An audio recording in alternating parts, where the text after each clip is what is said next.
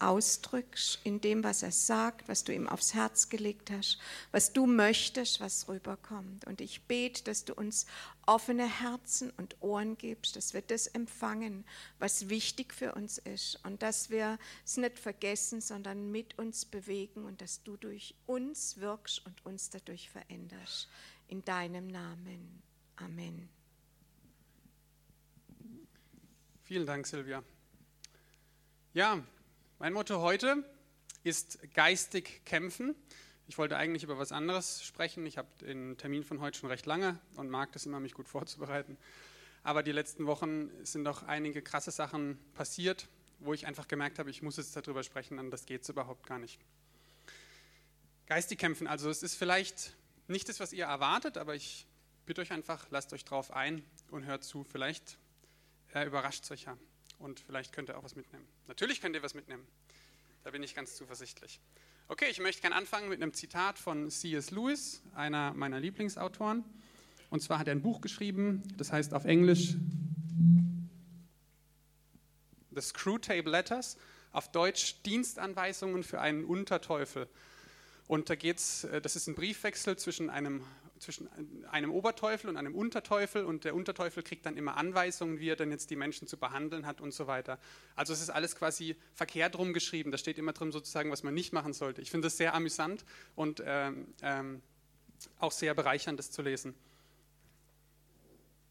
Und das Zitat daraus ist, es gibt zwei Irrtümer über die Teufel oder über den Teufel, in die das Menschengeschlecht leicht verfällt.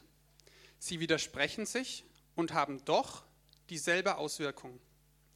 Der eine ist, ihre Existenz überhaupt zu leugnen. Der andere besteht darin, an sie zu glauben und sich in übermäßiger und ungesunder Weise mit ihnen zu beschäftigen. Die Teufel selbst freuen sich über beide Irrtümer gleichmäßig. Der erste Punkt, der mir ganz wichtig ist, es gibt eine geistige Realität. Und oft ist uns das gar nicht so bewusst. Ja, es gibt zwei, zwei Ansatzpunkte. Es gibt die einen Leute, denen das überhaupt nicht bewusst ist, und es gibt die anderen, die Übergeistlichen. Und bei den Übergeistlichen ist es so, ja, es ist meistens sehr schwierig, sich mit denen zu unterhalten, weil sie alles aufs Geistliche beziehen. Du kannst mit denen eigentlich gar keine gescheite Unterhaltung führen. Ich weiß nicht, ob ihr solche Leute kennt, aber sie gleiten dir wie so ein Aal immer durch die Hand. Wenn du irgendeine Frage stellst, dann kriegst du irgendwie gar keine konkrete Antwort. Es ist sehr schwer, mit, mit solchen Leuten zu reden. Und ähm, das Problem ist, dass die, glaube ich, oft gar nicht willig sind, sich äh, jemand unterzuordnen oder jemand Rechenschaft abzulegen oder so, sondern sie wollen alles selber mit Gott ausmachen. Und was sie machen, ist sich selber abschneiden von jeder möglichen Korrektur durch Mitmenschen. Und der Nummer eins Weg, wenn ich die Bibel lese, ist einfach, dass Gott meistens durch Menschen spricht.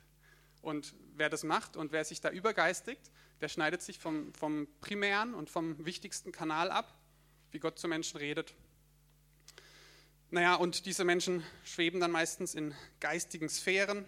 Und eine der Nebenwirkungen ist eben, ähm, dass sie so fokussiert sind und so fixiert auf das, was der Teufel tut, dass du ihnen das richtig ansiehst, schon im Gesicht. Die haben richtig, kommen immer mit so richtig schlechter Laune und, wenn du dich schon so in Umkreis von zehn Metern ihnen annäherst, dann merkst du schon, wie deine Stimmung langsam sinkt und wenn sie dich dann ansprechen, dann merkst du, dann, bist, dann hast du selber das Gefühl, oh, ich bin richtig depressiv heute. Naja, und ähm, es ist immer die Frage, auf was du halt schaust. Zum Beispiel, das fand ich eine interessante Statistik, landen 80.000 Flugzeuge am Tag sicher.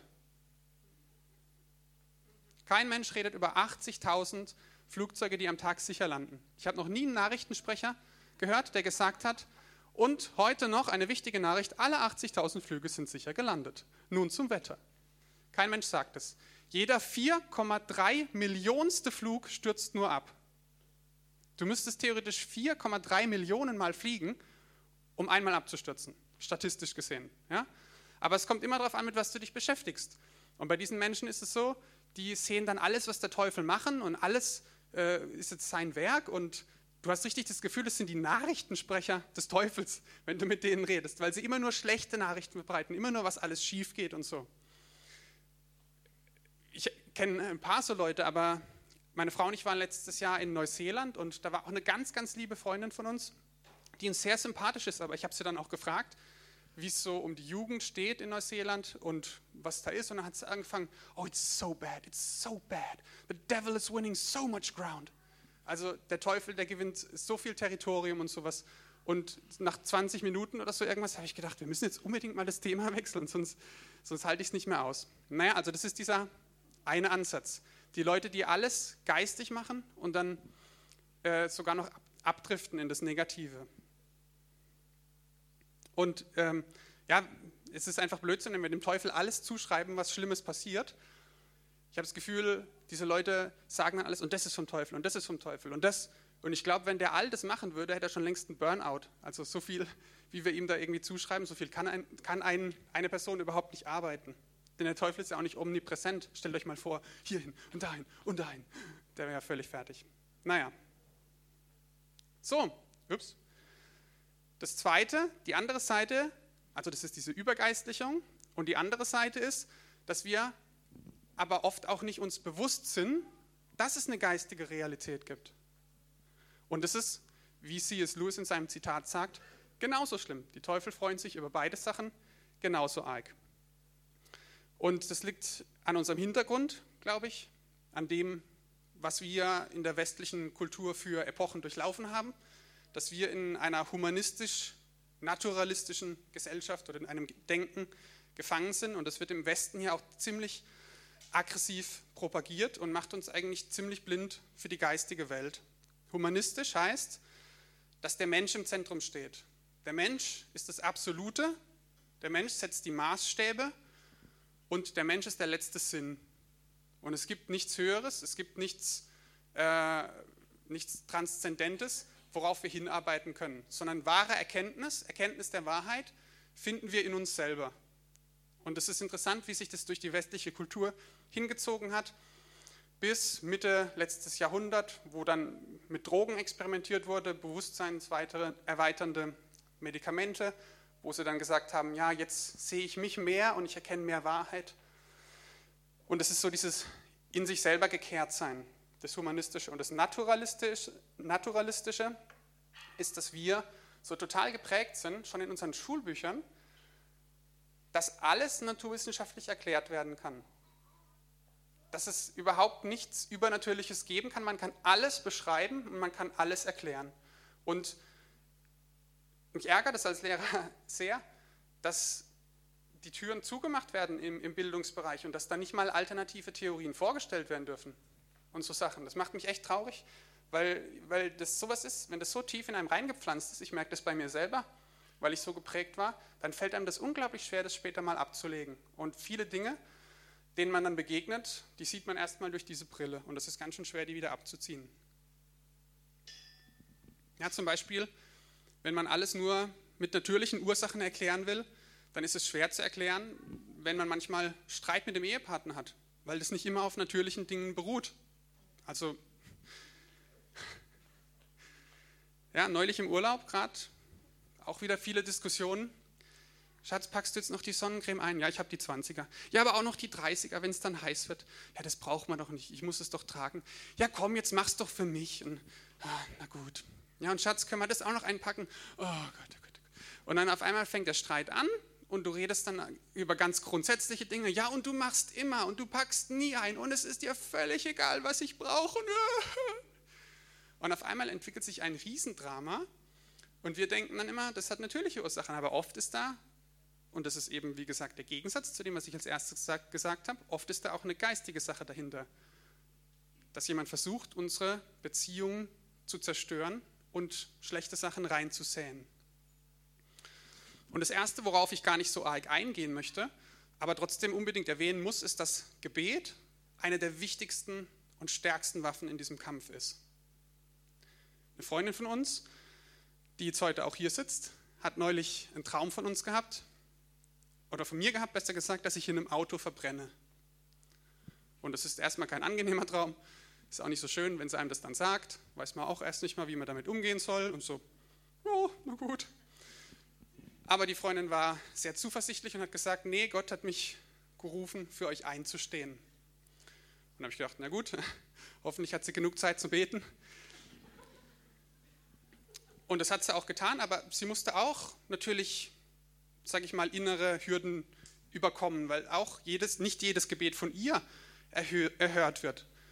Es gibt auch Leute in ihrer Familie, für die sie schon lange gebetet hat und die immer noch nicht von manchen Krankheiten vielleicht geheilt sind. Oder es gibt viele Enttäuschungen, die sie in ihrem Leben hat. Und sie hat trotzdem gesagt, okay, ich glaube daran, dass das was bewirkt. Deswegen fand ich das auch so stark, dass wir vorhin für die Katrin gebetet haben, weil ich glaube, dass das wirklich, wirklich einen Unterschied macht und dass das nicht nur kurz ist, ach, wir machen jetzt mal nett Gemeinde und damit wir irgendwie nicht so asozial rüberkommen, beten wir jetzt noch für die und so. Ja, sondern da steckt richtig Kraft dahinter und das bewirkt auch was. Gell? Das bewirkt echt was. Und die Freundin ist für uns eingestanden, obwohl sie gar nicht genau wusste, was jetzt los ist. Das hat sich überschnitten mit dem Urlaub, den meine Frau und ich gemacht haben. Und zwar war das gerade ein, zwei Tage bevor wir in den Urlaub geflogen sind, dass die Freundin angefangen hat, für uns zu beten. Und wir fliegen los, ist ein langer Flug, sieben Stunden nach Abu Dhabi. Das ist erstmal der erste Abschnitt. In Abu Dhabi kommen wir um zwei Uhr nachts an, völlig fertig, sieben Stunden Flug hinter uns. Zwei Stunden Aufenthalt und dann wird gebordet. Beim Borden fällt das Elektroniksystem aus. Das heißt, die können diese, äh, die, die Tickets nicht mehr einscannen. Jetzt, was machst du um zwei oder vier Uhr nachts mit äh, 300 Leuten am Flughafen, bei denen du das Ticket nicht einscannen kannst? Dann musste jeder einzeln vorkommen, sein Ticket zeigen und dann mussten sie die in die Reihe irgendwie einordnen, damit es anständig gebordet wird. Ich saß noch so da und habe gedacht, das kann nicht wahr sein. Danke Gott, du schulst bestimmt gerade meine Geduld oder sowas. Ja, man ist ja da sehr schnell dann irgendwie zu sagen, ach, wozu? Naja, wir fliegen ab mit ein, zwei Stunden Verspätung. Ähm, hat ziemlich lang gedauert, das Flugzeug dann zu borden. Als wir landen, in unserem Zielflughafen, bleiben wir auf der Startbahn stehen und gehen einfach nicht weiter. Und das Ganze dauert 10 Minuten, 20 Minuten. Und ich denke noch so, ey, geradeaus, links, Tür auf, raus. Also wir, wir standen schon fast direkt am Gate, aber wir konnten einfach nicht raus. Und der Pilot hat uns nicht aus dem Flugzeug gelassen. Das heißt, wir standen da, glaube ich, nochmal 30, 40 Minuten auf dem Feld und konnten nicht raus. Inzwischen 15 Stunden Flug. 20 Stunden unterwegs. So ich, danke Gott, du willst bestimmt meine Geduld testen und mich zu einem besseren Menschen machen. Hoch. Naja, aber dieses Einstehen, geistig für jemanden beten, das hat Gewicht. Denn wir sind danach, haben uns ein Taxi genommen und sind zu unserem Hotel gefahren. Und wo wir hingeflogen sind, war Thailand. Wir sind in Bangkok gelandet und es war der 17.08.2015. Und genau an dem Tag war in der Innenstadt ein Bombenattentat, bei dem 22 Menschen getötet wurden. Und das Bombenattentat war genau eine Stunde, bevor wir letztendlich mit dem Taxi durchgefahren sind. Und ich glaube, dass die Bombe auch für uns bestimmt war. Und wenn die Freundin nicht für uns eingestanden wäre, dann wäre vielleicht der, der Ticketschalter nicht ausgefallen oder wäre vielleicht das Flugzeug nicht auf dem Rollfeld stehen geblieben. Und ich habe es bei Google Maps angeschaut. Das ist ziemlich genau die Route, die wir mit dem Taxi gefahren sind, wo später die Bombe explodiert ist. 50 oder 100 Meter entfernt. Und deswegen, Gebet hat echt Kraft. Auch wenn man erstmal nicht sieht, wozu es bestimmt ist. Aber ich weiß nicht, ob ich heute hier wäre, wenn die Freunde nicht für uns eingestanden wären. Okay, also Gebet ist eine der wichtigsten Waffen, die wir im geistigen Kampf haben. Aber ich glaube, es gibt auch noch eine wichtigere. Und zwar ist es der Kampf gegen falsche Gedankengebäude. Und das ist das Eigentliche, was ich euch heute mitgeben möchte. Wir sitzen mit Christus im dritten Himmel und regieren über die ersten beiden Himmel. Da gibt es eine Stelle in Epheser 2, die das ganz klar macht. Epheser 2,6 steht, er hat uns mit Jesus Christus vom Tod auferweckt und zusammen mit ihm in die himmlische Herrschaft eingesetzt. Also ich muss, glaube ich, der Gemeinde nicht viel erklären, welche Autorität wir haben, weil wir ziemlich gut durch die Phase durchgegangen sind und jeder von uns, glaube ich, ganz gut begriffen hat, dass wir Gotteskinder sind und dass wir eingesetzt sind, dass wir mit Christus auferweckt worden sind und im Himmel sitzen im dritten Himmel und regieren können. Und die Dinge, die wir aussprechen, die haben echt Macht und die haben äh, Gewicht und damit können wir echt Dinge bewegen. Das heißt, wir mit den Worten, die wir aussprechen, mit den Dingen, die wir sagen, können wir echt unsere Welt verändern. Das heißt, wir haben auch Macht über die Dinge, die der Teufel tut. Jetzt, was ist seine Strategie oder was ist, was ist das, was, was er dem entgegenzusetzen hat, wenn er genau weiß, dass unsere Gebete mehr Gewicht haben als die Dinge, die er sagt? Er versucht, dass wir die falschen Gebete sprechen.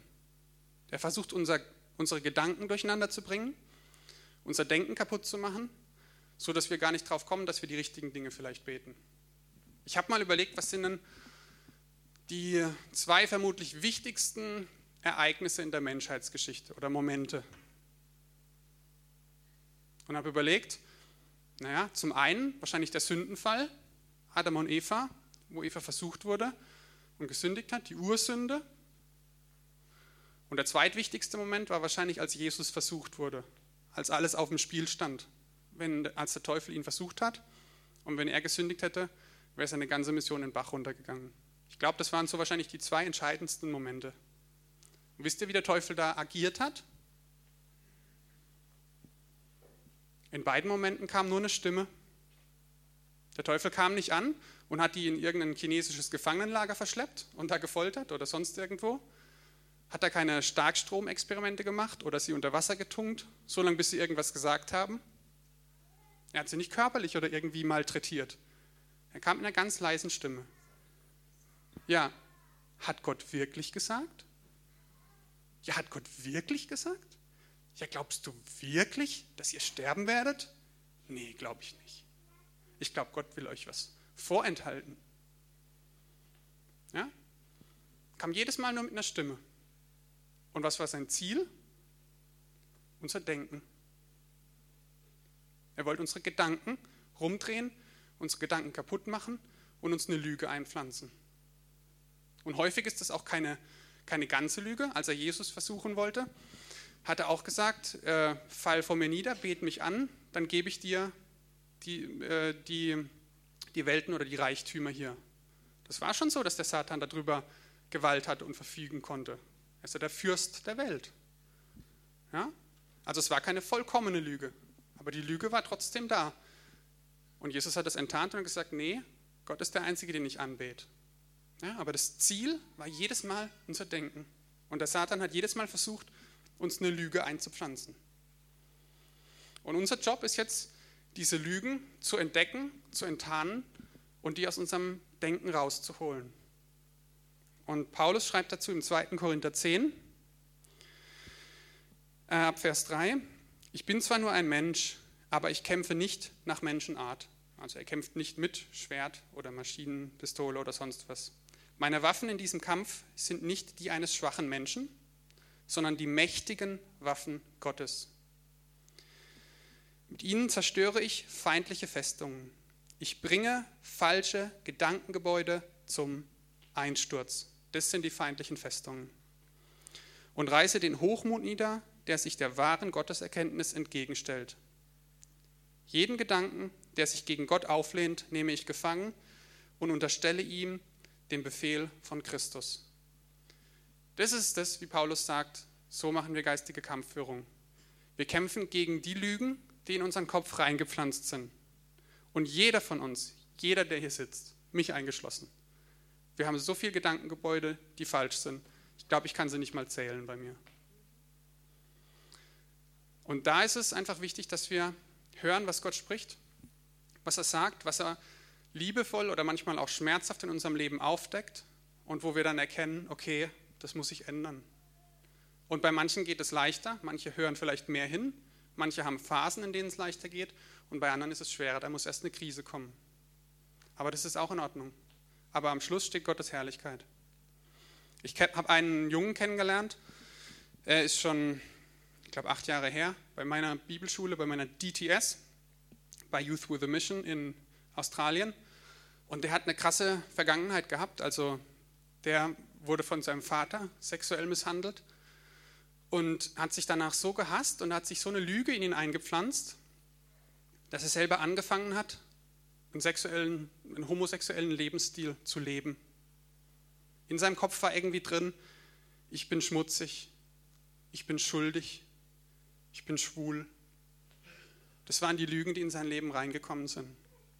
Und er hat die erstmal nicht erkannt, hat auch erstmal nicht gewusst, dass die vom Teufel kommen. Ja, und hat sich selber fertig gemacht und war selber einfach am Boden. Er hat gewusst, mit ihm stimmt was nicht, so wie er lebt. Er hat sich selber gehasst, selber verabscheut für das, was er tut, aber er konnte irgendwie nicht anders. Irgendwas hat ihn immer, irgendeine starke Macht hat ihn immer hingezogen, das zu tun wieder, obwohl er es gar nicht wollte.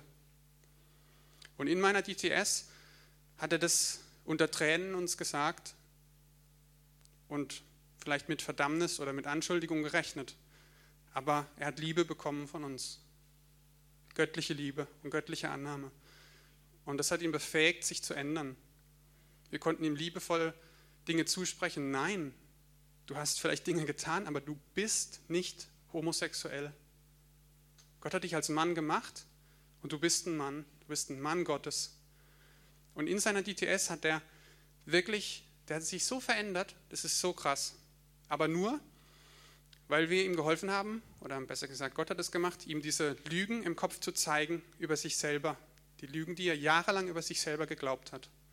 Und erst als er entdeckt hat, dass es falsch ist und dass die Bibel was anderes sagt und dass Gott anders über ihn denkt, erst dann war er fähig, das abzulegen und sich zu verändern.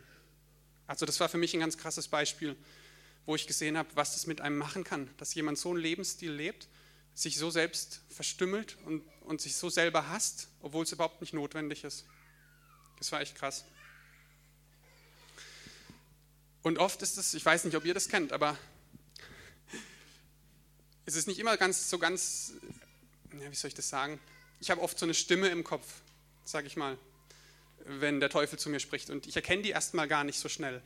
Ich habe manchmal auch das Gefühl, das sind meine eigenen Gedanken oder so, aber das ist so eine, so eine Stimme, die einem ganz komische Sachen sagt. Ich war zum Beispiel mit meiner Frau auf Hochzeitsreise in Ägypten und wir haben einen Ausflug gemacht. Ich war eher daran interessiert, auf dem Zimmer zu bleiben, äh, warum auch immer. Aber meine Frau wollte einen Ausflug machen nach Kairo. Oh, sie schüttelt schon den Kopf. Hätte ich nicht sagen sollen. Und der hat äh, 24 Stunden, glaube ich, gedauert. Ähm, eine Busfahrt. Ich glaube, neun Stunden hin, neun Stunden zurück und fünf Stunden Aufenthalt oder so irgendwas. Und wir fahren hin und haben da unseren Aufenthalt und kurz bevor es zurückgeht, sehe ich, dass da ein Mädchen weint. Oder was heißt Mädchen? Die war vielleicht so 15, 16, 17. Und ich hatte irgendwie voll das Gefühl, hey, ich möchte für dich beten. Aber kennt ihr das dann? Kommt diese Stimme. Glaubst du, das bringt was? Ich glaube nicht. Und dann stehst du so da. Ja, was machst du jetzt? Ich, ich würde irgendwie schon gern für sie beten. Das funktioniert doch nie. Und dann lacht sie über dich. Ja, ihre ganzen Freunde lachen über dich die ganze Busfahrt lang. Ja? Also so eine Stimme ist dann in meinem Kopf, die ist ganz real. Die klingt jetzt vielleicht nicht so, sonst könnte man sie schneller erkennen. Ja? Aber das sind die Gedanken, die mir dann in den Kopf kommen. Und auf einmal hast du total Angst zu beten. Auf einmal willst du dann nicht mehr beten, da bist du richtig eingeschüchtert, gell? Oh, die lachen ja sonst über mich. Die ganze Busfahrt hat die Stimme gesagt. Ja, aber ich habe die Geschichte ausgewählt, weil Gott mich da zum Sieg geführt hat. Ich habe trotzdem für sie gebetet habe ihr noch einen Übelkeitskaugummi reingesteckt, den sie dann gekaut hat. Und äh, die war echt, die war richtig fertig, die hat richtig geheult, weil sie gesagt hat, äh, mir ist so schlecht und ich habe Angst, dass ich jetzt wieder neun Stunden mich erbrechen muss oder so auf, auf der Busfahrt. Also die hat richtig Angst gehabt, die war richtig fertig. Habe für sie gebetet, wie gesagt, so ein Kaugummi gegeben und dann sind wir nach Hause gefahren. Zum Glück hat während der Busfahrt niemand über mich gelacht. Ich habe ein bisschen rumgeguckt ähm, und zwei, drei Tage später treffe ich die dann in so einem Shop und habe sie gefragt, ey, wie ging es denn und so. Und habe schon gedacht, oh, jetzt sagt sie, hat nichts geholfen. Und ich so, oh, na gut, aber fragst du trotzdem. Und sie hat gesagt, oh ja, vielen Dank, dass du das gemacht hast. Die ganze Rückfahrt ging es mir so gut. Ich war dir so dankbar. Und da habe ich gedacht, boah, um Haaresbreite, es war wirklich, um Haaresbreite hätte ich es nicht gemacht. Und ich konnte für sie beten und konnte einfach über ihr aussprechen, dass da ein Vater ist, der sie liebt und der sich sie, um sie kümmert, selbst bei so einer Busfahrt. Und das hat sie da erlebt. Ja, aber diese nagende Stimme, ich weiß nicht, bin ich der Einzige, dem das so geht oder geht es euch auch so? Ja, gut, alles klar. Oder es gibt, ich, ich habe auch mal Geburtstag gefeiert, 2007, und unter seinen Freunden, unter den Leuten, die man schon lang kennt, ist das, kommt man sich meistens besonders doof vor, wenn sowas nicht funktioniert oder so. Das heißt, es waren alle meine Freunde da. Ich habe mir die Wettervorhersage angeschaut und es hieß, naja, könnte Regen kommen. Und als wir dann auf dem Grillplatz waren, äh, sure enough, also ganz sicher, dann hat es angefangen zu regnen und ich so, oh nein, na toll. Ich habe meinen Freunden vorher noch gesagt, ich bete für gutes Wetter. Die Stimme schon wieder, ah, sie denken, du bist ein Idiot. Naja, und dann sitzen wir halt da so im Auto zusammen und, und dann ich so, naja, also was, was haltet ihr davon? Sollen wir jetzt für gutes Wetter noch beten? Und es hat mich schon genug Überwindung gekostet, das zu sagen. Und dann gucken die so aus dem Fenster raus und einer sagt, oh Alex, ich weiß nicht, ob ich den Glaube habe. Ja, also die waren alle schon ziemlich entmutigt oder haben halt gesagt, oh je, das, das sieht wirklich nicht nach Sonne aus. Also es war wirklich richtig dick, richtig, richtig schwarz. Und dann, kommt, dann, dann ist auch wieder die Entscheidung, was machst du jetzt? Kommt auch wieder die Stimme. niemals, Alex, niemals klappt das. Alle deine Freunde, bist ein Idiot. Die Stimme ist echt jedes Mal so da. Ich wünschte, sie würde so sprechen, aber viel subtiler. Ja, ja, die will einem echt fertig machen. Die will einem jeden Mut rauben, zu beten. Und das ist echt wichtig, wenn man diese, diese Stimmen oder diese Gedanken, diese Lügen im Kopf mal hört, diese Gedankenfestungen, dagegen aufzustehen. Und es kostet so viel Mut. Ich könnte euch Millionen Geschichten erzählen, wo ich es nicht gemacht habe. Aber bei der einen habe ich es wieder gemacht. Und ich bin raus und ich habe gebetet und ich hatte wirklich einen riesen Bammel, dass nichts passiert und alle meine Freunde den ganzen Abend über mich lachen und sich am Lagerfeuer Geschichten erzählen, was ich sonst noch alles verbummelt habe. Aber ich habe gebetet und Gott hat in den Himmel einen Schnitt gemacht. Ich habe das Foto am Abend gemacht und als ich angefangen habe zu beten, ist diese, ist diese Wolkendecke abgerissen und ist weggezogen. Und der Rest vom Abend war Sonnenschein da. Also, das war echt krass. Und dann sind die Freunde, der vorher gesagt hat, ich glaube nicht, dass das was bringt, der ist danach zu mir hergekommen und gesagt, Respekt für den Glaube. Ja, aber es geht dabei ja nicht um mich. Es geht darum, dass Gott treu ist. Danke für die eine Frau, die geklatscht hat. Okay, also Gedankengebäude erkennen und die niederreißen, dagegen aufstehen. Wichtig ist auch, dass wir verstehen, dass nicht alle deine Gedanken deine eigenen sind. In meinem Kopf sind oft schlechte Gedanken. Also ich wünsche, da wären nur gute, aber es ist leider nicht so. Es sind oft schlechte Gedanken in meinem Kopf drin. Jetzt, wie kommen die da rein? Sind es jetzt meine? Was mache ich jetzt mit den Gedanken? Und ich habe festgestellt, eine Lieblingsstrategie vom Teufel ist es uns, schlechte Gedanken in den Kopf reinzusetzen. Also der kommt so hin, flüstert uns dann rein, das schaffst du niemals. Und auf einmal schwirrt es in deinem Kopf rum, das schaffst du niemals, das schaffst du niemals, das schaffst du niemals. Und es ist in deinem Kopf drin und du weißt gar nicht, wo es herkommt. Oder ähm, kannst du dich noch an gestern Abend erinnern, als du wieder gesündigt hast, gesündigt hast, gesündigt hast, gesündigt hast. Das ist wie so ein Hall im Kopf drin.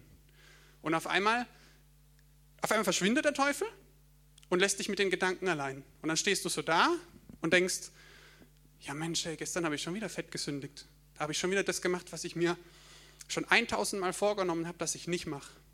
Schon wieder. Mensch, eigentlich müsste ich es doch inzwischen besser wissen. Zehn Jahre Christ, 20 Jahre Christ. Leute um mich herum schon so vor den Kopf gestoßen. Gott hat mir schon tausendmal verziehen. Jetzt habe ich es schon wieder gemacht. Mensch, Mensch. Und das ist die Lieblingsstrategie vom Teufel. Er klagt dich an und lässt dich dann allein. Und das muss uns einfach mal bewusst werden, dass das was ist, was wir nicht zulassen dürfen. Denn schlechte Gedanken entspringen nicht meiner Natur, die kommen nicht aus mir selbst raus. Es gibt viele Bibelstellen dazu. Zwei wirklich kräftige, machtvolle finde ich in Galater 2 ab 19 zum Beispiel. Ich bin mit Christus gekreuzigt worden. Nicht mehr ich lebe, sondern Christus lebt in mir. So, Silvia, wenn ich dich jetzt kreuzige, dann, was passiert dann? Dann bist du tot. Sag mir doch mal, wie viele Gedanken du hast, wenn du tot bist. Keinen. Interessant, gell? Ich bin mit Christus gekreuzigt. Und nicht mehr ich lebe, sondern Christus lebt in mir. Oder 2. Korinther 5, 17. Darum ist jemand in Christus, so ist er eine neue Schöpfung, eine neue Kreatur. Das Alte ist vergangen, siehe, es ist alles neu geworden. Ja? Gott versucht nicht, uns zu verbessern. Das verstehen die meisten Christen falsch. Gott will uns nicht verbessern, Gott will uns umbringen. Gott will uns kreuzigen und sagen, alte Natur weg, ich gebe dir eine neue Natur. Ich gebe dir meine vollkommene Natur. Und viele Christen denken immer noch, dass Christsein ein, äh, ein ultimatives Verbesserungsprogramm ist, wo wir jetzt netter werden, so dass wir netter zueinander sind, so dass wir nicht ganz so viel sündigen oder nicht so viel Mist machen, vielleicht ab und zu in den Gottesdienst gehen, ein bisschen was spenden. Ja, das ist gar nicht Gottes Absicht. Gott will dich umbringen, zack, alte Natur weg und will dir eine komplette, vollkommen neue Natur geben. So, und die Natur, die ist absolut sündlos, denn nicht mehr ich lebe, sondern Christus lebt in mir. Und die Gedanken, die daraus entstehen, das ist bestimmt keine Anklage und das ist bestimmt keine Sünde. Und das ist einfach das, was wir verstehen müssen, wenn wir wieder solche Selbstanklagen und so im Kopf haben, dass die nicht von uns kommen, sondern dass die vom Teufel kommen. Und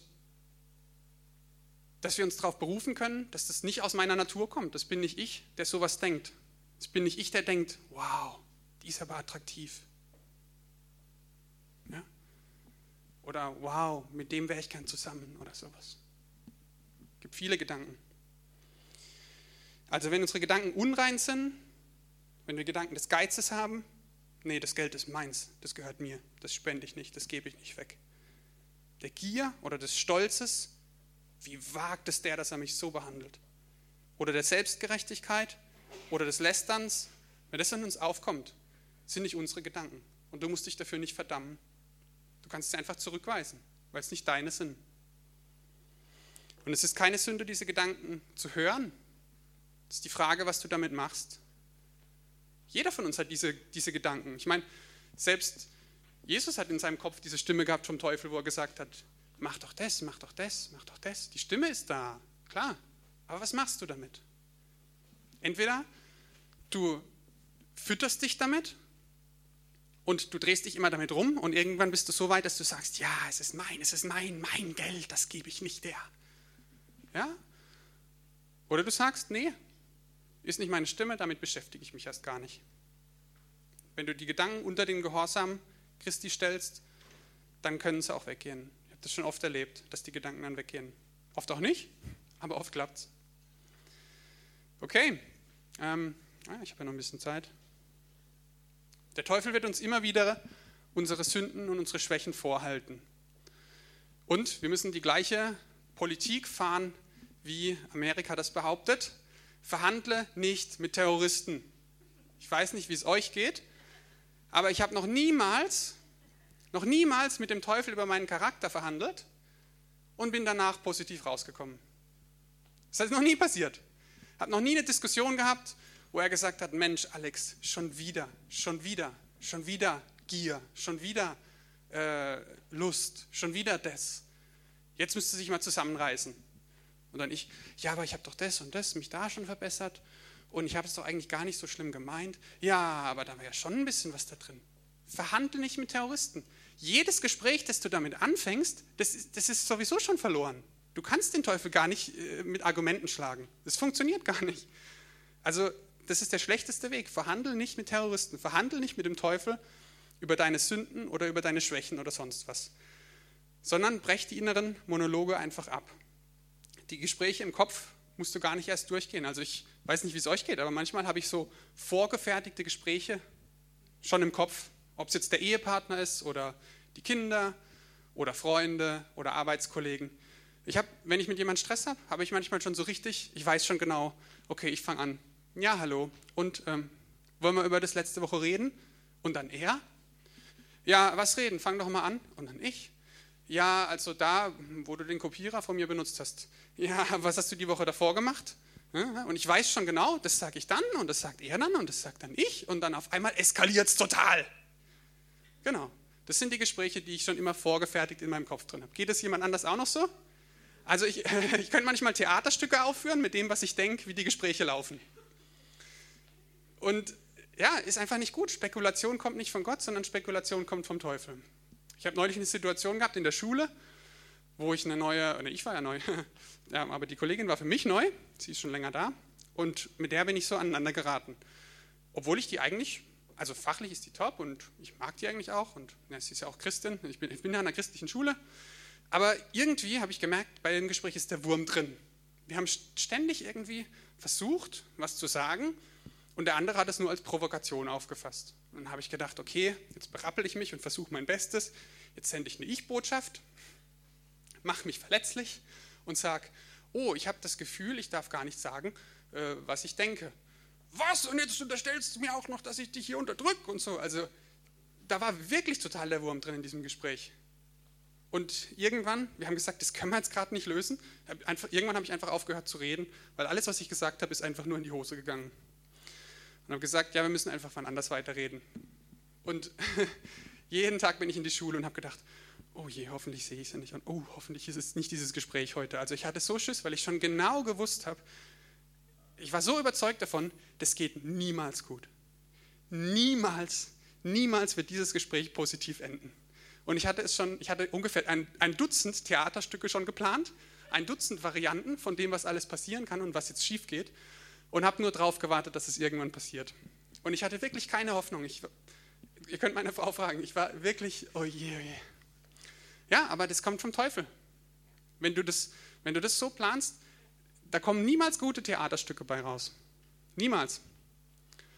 Und als ich dann irgendwann die Zeit hatte, mit der Frau hinzusitzen, haben wir am Anfang gebetet, haben gesagt, Jesus, du verstehst uns, auch wenn wir uns nicht verstehen, hilf uns doch bitte. Und wir hatten so ein super Gespräch.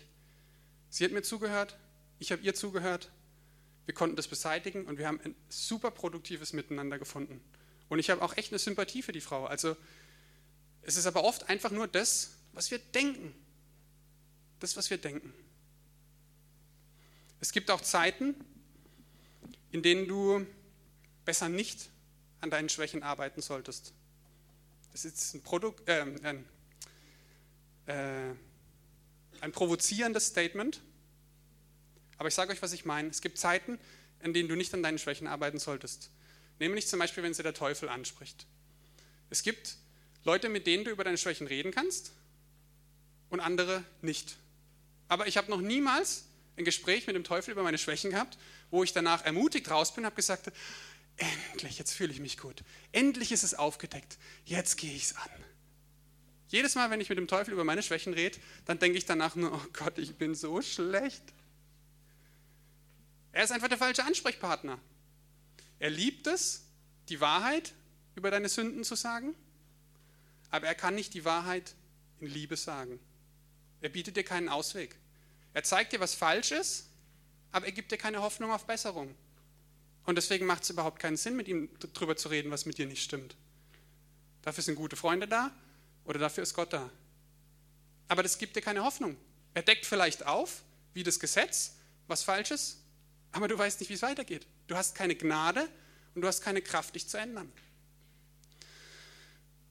Oder wenn du mitten im Gefecht bist, wenn du mitten in einem geistigen Kampf stehst, wenn du genau weißt, jetzt geht es darum, für meine Schwiegermutter oder für meine Mutter zu beten oder für meine Schwester einzustehen und, und du bist mitten in einem Kampf, wo du wirklich merkst, ich muss regelmäßig ins Gebet gehen, ich brauche da eine gewisse Disziplin und so irgendwas, dann ist es auch falsch, auf sich zu schauen.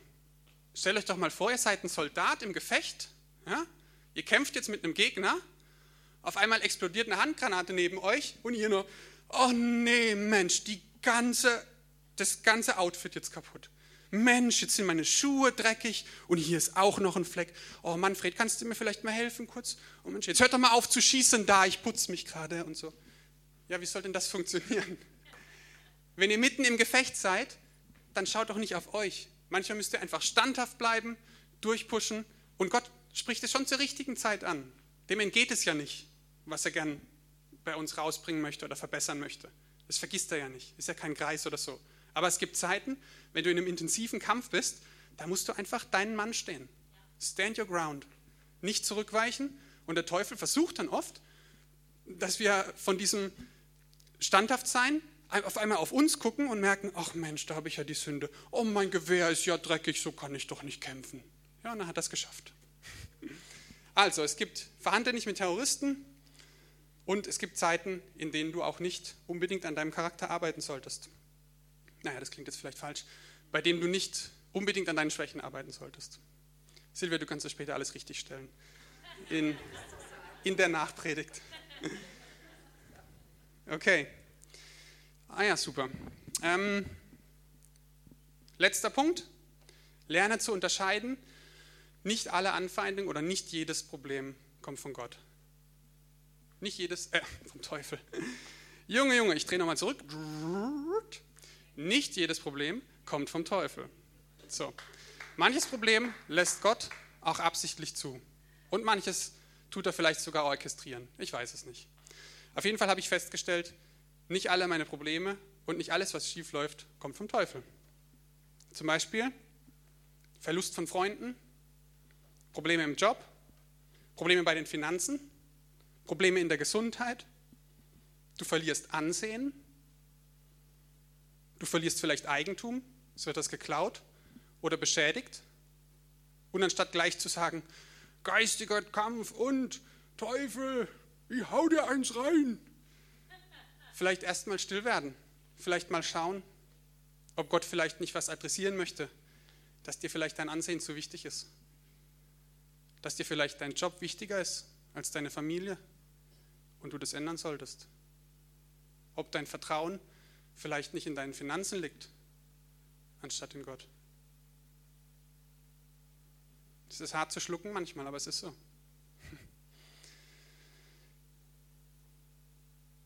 Ich gebe euch ein Beispiel.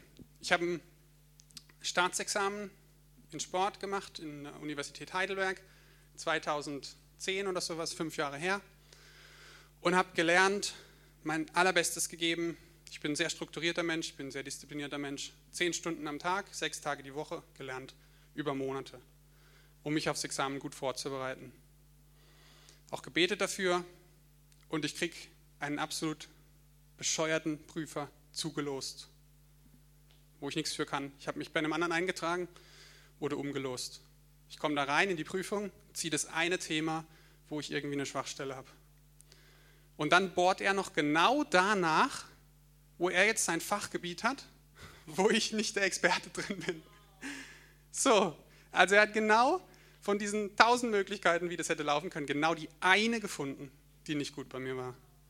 Und der, der hat richtig Freude gehabt, darauf rumzureiten. Ja, wissen Sie das denn nicht? Und das muss doch jeder wissen. Also, ja. Und ich bin aus der Prüfung raus. Der hat mich richtig gedemütigt, richtig gesagt, ja, das müssen Sie doch wissen. Sie wollen hier ein Examen ablegen. Wir waren Schweizer. Ich liebe Schweizer. Außer den einen vielleicht. Naja, und dann äh, bin ich halt rausgekommen, habe einer Freundin erzählt, die als nächstes dran kam.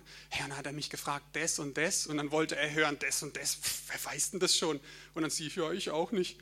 Dann kommt sie als nächstes dran, wird genau das Gleiche gefragt, kommt raus mit einer Eins. Der Prüfer läuft hinter ihr her und sagt dann zu mir, ach sehen Sie, sie hat das gewusst und Sie nicht. Das ist ja klar, dass sie eine bessere Note kriegt.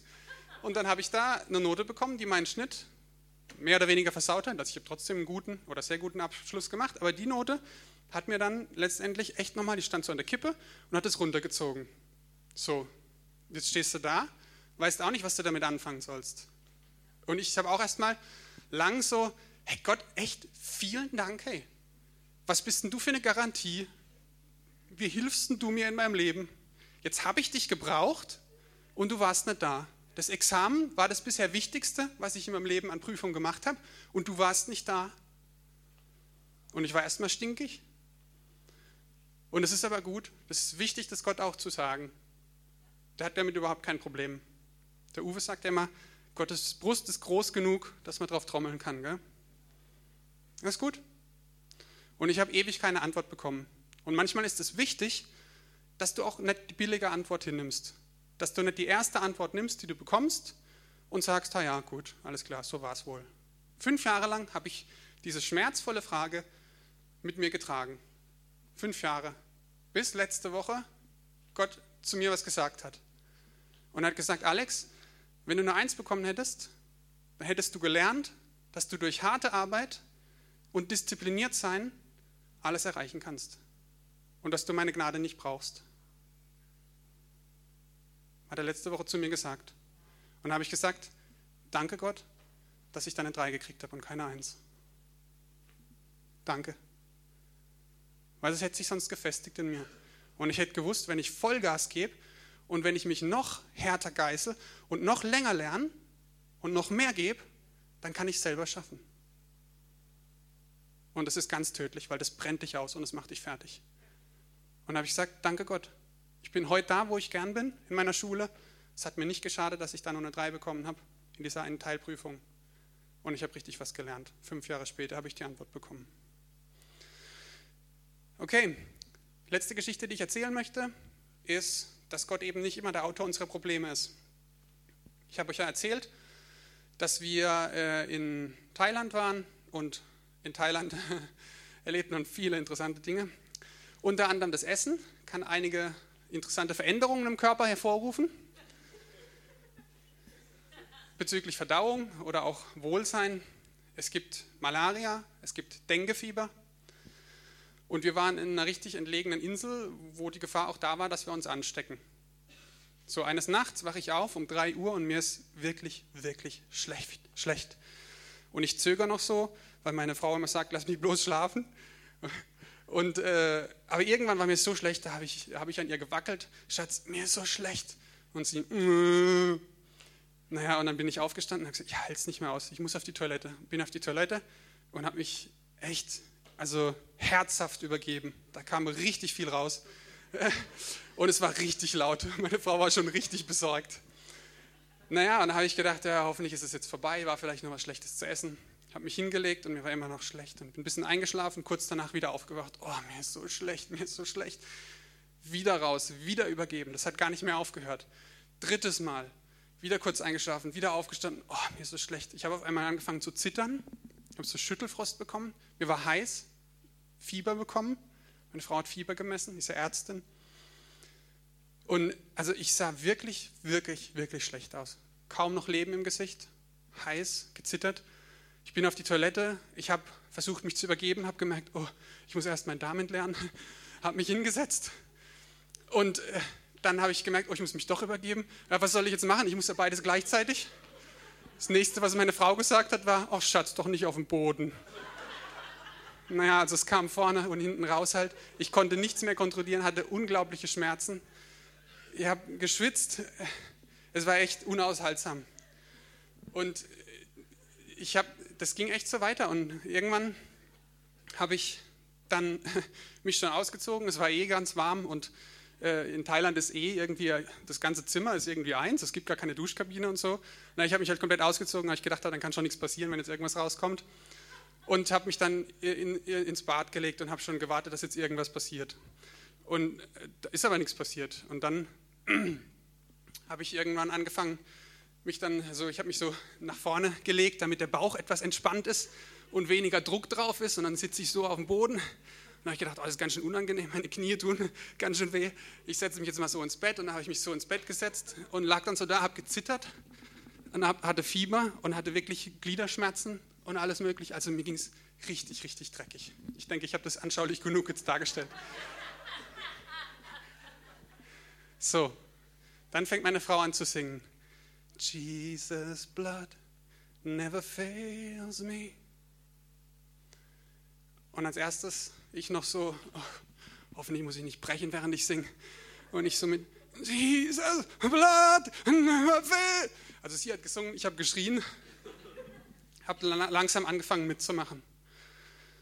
Und dann war sie fertig mit dem Jesus Blood und ich so, und jetzt, ja, mir fällt nichts Besseres ein. Ich weiß, dass mein Erlöser lebt. Habe ich dann angefangen. Und sie hat mitgemacht, sie ist eingestiegen. Und ja, wie gesagt, sie hat gesungen, ich habe einfach nur geschrien. Und wir haben wirklich angefangen, Lobpreis zu machen. Und nach einer Zeit habe ich gemerkt, hey, das wird irgendwie ein bisschen besser. Nicht wirklich toll, aber ein bisschen. Ich stehe jetzt mal auf und hebe meine Hände zum Himmel und habe weiter gesungen. Wir haben weiter, weiter Lobpreis gemacht. Ja, warte, die Geschichte ist noch nicht zu Ende. Du weißt, was rauskommt? Das ist das falsche Verb in dem Zusammenhang. Naja, auf jeden Fall, irgendwann singen wir und, und ich merke echt, hey, da passiert was und es ist, es ist nicht gespielt. Simon hat vor zwei Wochen gepredigt und hat gesagt, ja, manche versuchen es einem dann so jetzt besonders geistig und besonders göttlich zu sein, indem man jetzt sagt, oh Gott, du bist trotzdem gut, auch wenn es mir schlecht geht. Und es kann gespielt sein, das kann gespielt sein, aber in dem Moment war es das nicht. Und ich habe angefangen zu sagen, Jesus, du bist gut, du bist gut, auch wenn es mir schlecht geht. Und du bist Herr über meinem Leben. Und ich vertraue dir. Ich vertraue dir, dass, es, dass was Gutes bei rauskommt. Ich habe Angst, dass ich denke habe und ich habe Angst, dass ich vielleicht dran sterbe.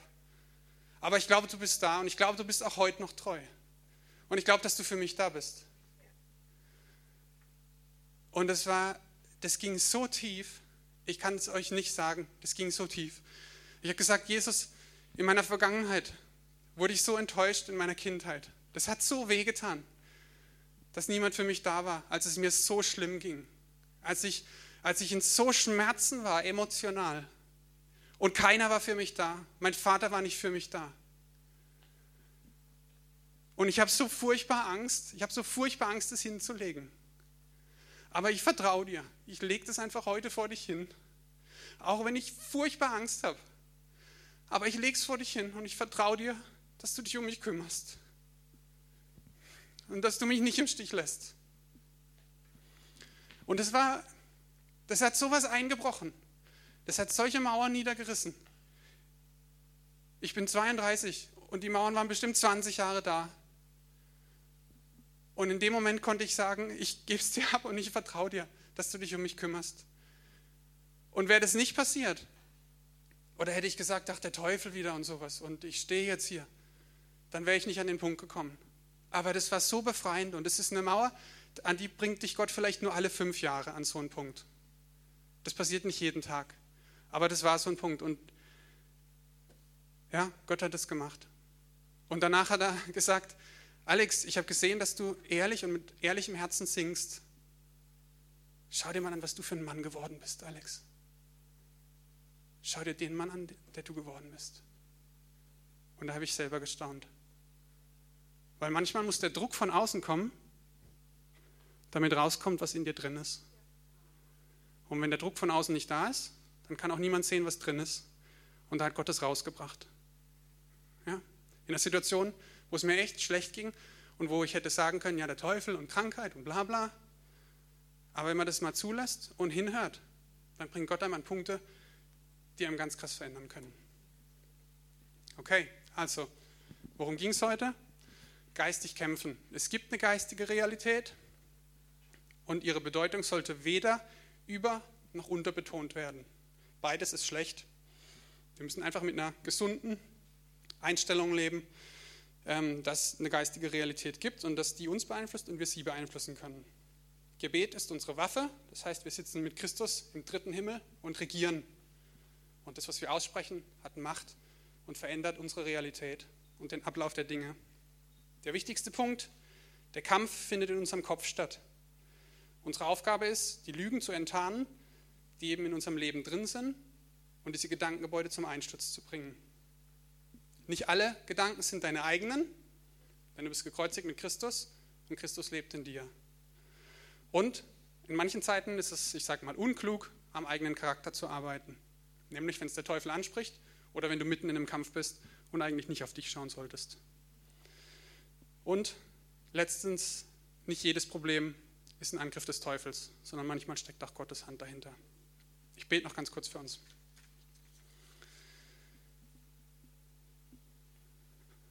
Ich danke dir einfach, Jesus, dass du Herr über die geistige Welt bist und dass wir mit dir im dritten Himmel sitzen, Dinge aussprechen können und dass wir regieren können. Ich bete einfach, dass du uns zeigst, wie wichtig Gebet ist und dass du jeden in seinem Maß, wie er das kann und wie er dazu fähig ist, aufrufst, im Gebet einzustehen, für sich und für andere. Zeig uns vor allem, wo diese Gedankengebäude sind, die uns gefangen halten, wo Lügen sind in unserem Kopf, die uns ständig in den gleichen Mustern gefangen halten. Hilf uns, die zu enttarnen und hilf uns, die zum Einsturz zu bringen, damit wir frei werden. Amen. Silvia.